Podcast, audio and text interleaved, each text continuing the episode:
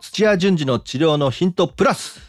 従業員に描かせる成長曲線ということで我々がねずっと店一丸となって一つのねチームとして目標に向かって仕事をしていくっていうね一つのねテクニックでもあるんですけども、えー、その方法を紹介していきたいと思います。ですのでね、まあ、仲間と一緒にやってるとか、お店持って従業員、えー、あるいは受付の方、いらっしゃる方、ぜひね、参考になるかなというふうに思います。えー、それでですね、あの、なんでこのようなことを取り組んでるかというと、やはりこのね、最近、どんどんどんどん、こう、仕事をね、変えていく、辞めていくっていう方が多いのでね、できる限り、えー、ね、ずっと従業員の方、受付の方、辞めないでね、長い間一緒にこうね、店を盛り上げていってくれる、チームとしてどんな風にしていくかっていうところの、あの、一つですね。代表の方はね、その従業員一人一人の思いをね、なんとか聞こうとか、いろいろ努力されてると思うんですけども、具体的な形にすることをあの提案します。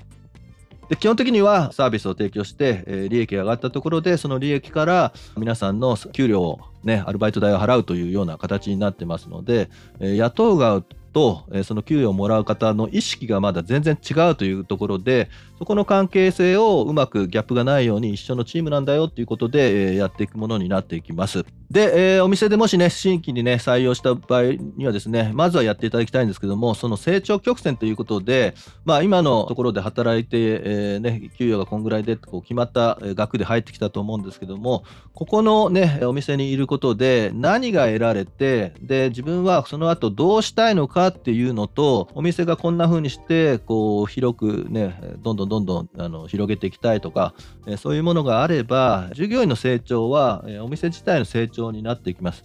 ですので、それを具体的に、え、今、え、例えば、ね、年収がもう300万だ、400万だっていうところから、その後ね、ぜひね、え、自分はあのチームを待てるチーフになりたいんだ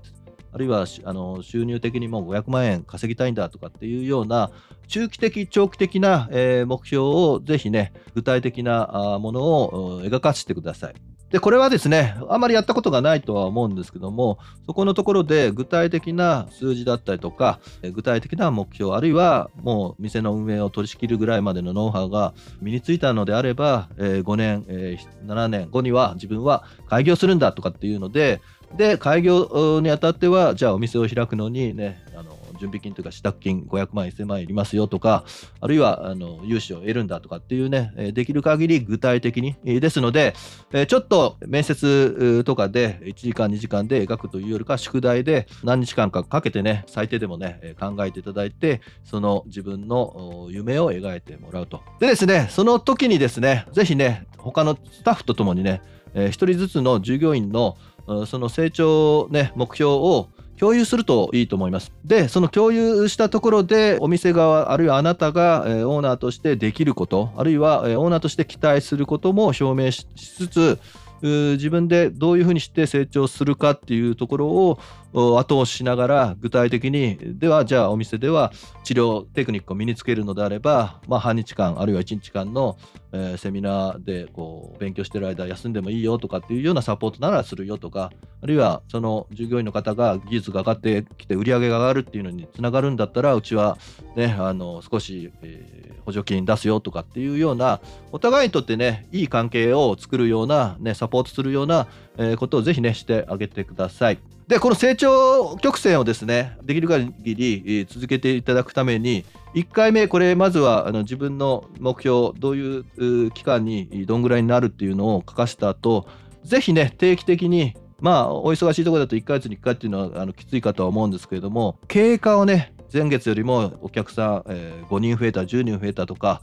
こんな風な声いただいてすごく評価されてるとか、えー、そういったことを振り返りをぜひしてください。でその振り返りのところでその目標に向かって、ね、自分は一歩進めて、ね、確実に進めているのかどうかっていうのを途中途中ねやりっぱなしじゃなくて二人三脚で1人ずつの従業員に時間を配分していくと。ということで、まあ、そんな風にして患者さん一人一人に対応するのと同じように従業員の方一人ずつねファミリーとしてねぜひその成長していくところをしっかりと宣言してもらうとともに店長あるいはオーナーとしてあなたがそれをサポートするという関係でずっと寄り添ってあげてください。でね、考え方としては、え従業員が成長することが、え売上につながったりとか、え顧客、お客さんの満足度につながりますので、え結局ね、お店のね、大きい目で見たら、まあ、いいお店作りという方につながっていきます。えそこの部分をしっかりと意識しながら、普段から、えいい関係をぜひね、従業員の方